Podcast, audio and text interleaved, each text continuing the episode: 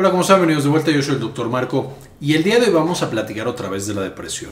Y hoy vamos a hablar de las siete principales causas o enfermedades que nos llevan a depresión.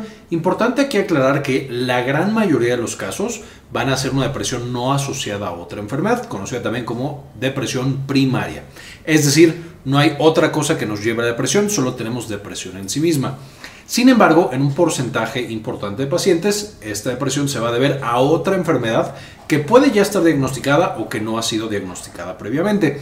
Y por lo tanto, entender cuáles son estas enfermedades que van a llevar más adelante a depresión es importante porque tratándolas y detectándolas, por supuesto, va a mejorar de manera importante esta depresión. Otras enfermedades mentales, por supuesto, se van a asociar con la aparición y la severidad de la depresión. Vamos a tener que el trastorno bipolar, evidentemente tenemos la fase de manía y vamos de la fase de depresión, entonces por supuesto está generando depresión. También la dependencia de alguna sustancia o alguna actividad nos puede llevar a depresión severa. Aquí el consumo crónico de, de nuevo, desde tabaco hasta algunas drogas ilegales, por supuesto que con el tiempo nos lleva a presentar depresión y a esto se le conoce también como patología dual eh, y requiere un tratamiento mucho más especializado porque si de por sí la adicción es difícil de tratar y la depresión es difícil de tratar de maneras separadas, cuando van en conjunto es el doble de difícil. Finalmente algunas otras, anorexia nervosa, bulimia, trastorno obsesivo compulsivo, etcétera, etcétera, una gran cantidad de enfermedades mentales pueden con el tiempo también llevar a presentar depresión. Las hormonas van a ser también esenciales para el funcionamiento de las neuronas. Entonces, cuando no tenemos un nivel sano de hormonas, pues tampoco vamos a tener una función sana de nuestras neuronas. El ejemplo clásico de esto es por supuesto la glándula tiroidea y las hormonas tiroideas. Los pacientes que tienen niveles bajos de hormonas tiroideas, es decir, hipotiroidismo, van a presentar evidentemente depresión o va a ser un riesgo elevado el que tienen de padecer depresión. Algunas otras alteraciones hormonales comunes que nos llevan a depresión son por supuesto la eh, menopausia, cuando tenemos este bajón en las hormonas producidas por el ovario. Algunas pacientes también presentan depresión eh, acompañada y manejando de manera adecuada esta transición hacia el climaterio, hacia la menopausia, la depresión es mucho más leve. Tenemos también que las hormonas suprarrenales, una enfermedad conocida como enfermedad de Cushing o síndrome de Cushing, dependiendo del origen, que es cuando esencialmente tenemos muy poquito cortisol, la hormona del estrés. Tenemos tan poquito que las hormonas, que las neuronas, perdón, una vez más disfuncionan y entonces presentamos depresión. Estos serían los ejemplos más, más evidentes y clásicos, alteraciones tiroideas, alteraciones eh, en los ovarios debido a la menopausia y alteraciones en las hormonas suprarrenales, como en la enfermedad de Cushing. Sin embargo, otras también nos pueden llevar a padecer depresión. De nuevo, estas son las más comunes y las más implicadas, pero un trastorno endocrino severo nos puede llevar casi de todas las eh, glándulas a padecer enfermedades mentales y particularmente la depresión. Las enfermedades autoinmunes, por supuesto, son aquellas en las cuales nuestro sistema inmune ataca diferentes partes del cuerpo y las va a estar atacando todo el tiempo. Por ejemplo, en la artritis reumatoide vamos a tener que ciertos anticuerpos y células viajan a nuestras articulaciones y las atacan de diferentes maneras. Y este ataque nos va a llevar a inflamación. De manera que un paciente con enfermedades autoinmunes va a tener inflamación crónica. Todo el tiempo tiene inflamación en alguna parte de su cuerpo. Y esa inflamación se ha visto que puede llegar al cerebro, aunque sea muy poquita, y causar depresión. De manera que los, los pacientes con enfermedades autoinmunes, artritis reumatoidea, lupus, Sjogren, etcétera, etcétera, mientras más inflamación, mayor es el riesgo, van a tener un riesgo mucho más alto que la población en general de padecer depresión. Y volvemos al mismo tema que cuando damos un tratamiento adecuado para la enfermedad autoinmune, la depresión también mejora, eh, incluso aunque no estemos dando tratamiento específico para la depresión. Por supuesto, también estamos dando tratamiento específico para la depresión, pero mi punto es, cuando manejamos muy bien una, mejora naturalmente el tratamiento que tenemos de la otra. Además de esta parte de la inflamación crónica, evidentemente un paciente que tiene el diagnóstico de una enfermedad autoinmune, que por supuesto son incurables y los pacientes tienen que durar con tratamiento casi todas sus vidas, vamos a tener que eso también es un impacto psicológico importante y naturalmente también puede llevar a ansiedad y a depresión simplemente por esta parte mental, por este diagnóstico negativo que recibe el paciente y por todo el proceso de duelo que de nuevo va a tener que enfrentar este grupo de pacientes. El cáncer es otro de estos ejemplos en los cuales los niveles bajos o altos de inflamación, dependiendo del tipo de cáncer, y el diagnóstico traumático que reciben los pacientes van a ser, por supuesto, un combo o una combinación peligrosa y va a presentar alto riesgo de eh, presentar depresión a estos pacientes.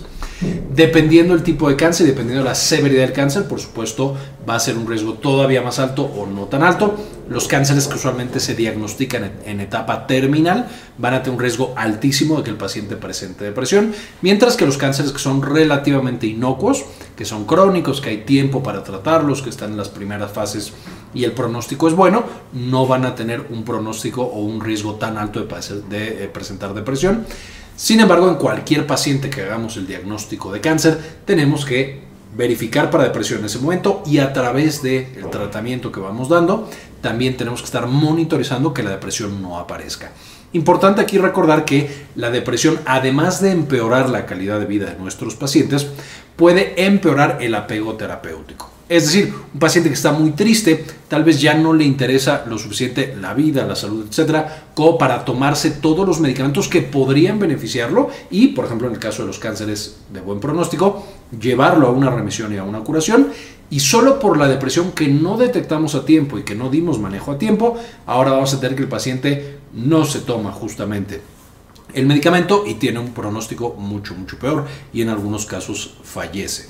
Entonces, no solamente es tratar la depresión porque mejora la calidad de vida de los pacientes, sino que en algunos pacientes incluso puede mejorar el pronóstico y ayudar al tratamiento de la enfermedad de base. Todo lo que daña a las neuronas también va a estar asociado con un riesgo elevado de depresión y específicamente las enfermedades neurodegenerativas van a tener una relación muy cercana con la depresión. Los pacientes que van a desarrollar más tarde Parkinson o Alzheimer usualmente empiezan con depresión uno o más años antes del diagnóstico de Alzheimer o de Parkinson o de la enfermedad neurodegenerativa. También ya vimos el video de las demencias más comunes, que les voy a dejar en la parte de arriba, que hay ciertas demencias como demencia por cuerpos de Lewy o demencia asociada a cuerpos de Lewy, en los cuales la depresión es uno de los datos más severos y más importantes que tiene el paciente, hasta incluso algunos tomar su propia vida. El caso más famoso es el de Robin Williams, el famoso comediante que tuvo justamente depresión, tuvo al final este eh, ideación o este acto suicida y cuando se hizo el estudio eh, anatomopatológico, se encontró que justamente tenía demencia por cuerpos de Lewy. De nuevo, se asocia a depresiones terribles de muy difícil manejo y una vez más encontramos que el no tratar bien ambas enfermedades empeora el pronóstico de cada una de ellas de manera individual. Entonces siempre tenemos que estar monitorizando.